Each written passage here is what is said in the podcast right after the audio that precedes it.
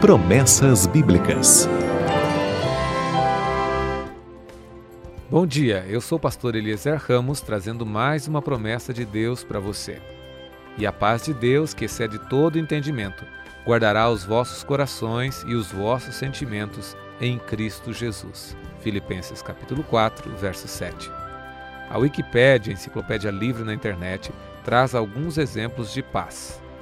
Paz eterna, conceito elaborado pelo filósofo Immanuel Kant, inspirado nos ideais da Revolução Francesa designa um estado de paz mundial obtido através de uma república única, capaz de representar as aspirações naturalmente pacíficas de todos os povos e indivíduos. Como o próprio filósofo esclarece, o termo é derivado de uma piada, onde a inscrição Paz Eterna é usada como legenda na ilustração de um túmulo. Segundo tipo, paz pela lei, lema da Organização do Tratado do Atlântico Norte, OTAN, baseia-se na ideia de Kant e sugere que a paz deva ser obtida através de legislação em assuntos internacionais, capaz de regular as relações diplomáticas, os conflitos de interesse, etc.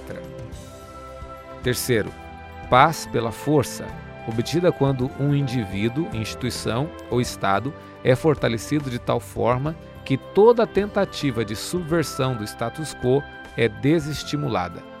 Quarto, paz do terror. Ocorre quando nações são capazes de causar destruição total umas às outras através de artefatos bélicos absurdamente poderosos, bombas atômicas, por exemplo.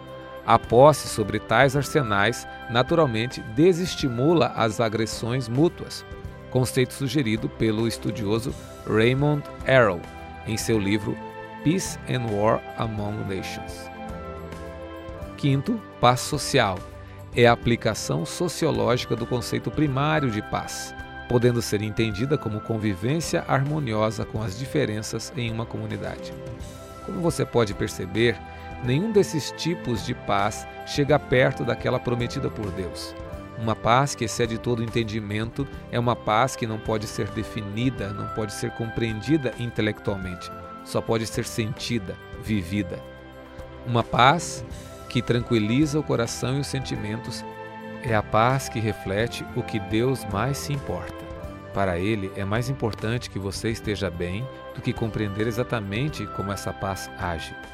Existem angústias que tiram a sua paz e que, se você falar para alguém, ninguém compreenderá. Para esse tipo de angústia, só uma paz que é maior que a compreensão. Uma paz que você pode sentir no coração. É a paz que Jesus oferece a você. Ele prometeu, pode confiar.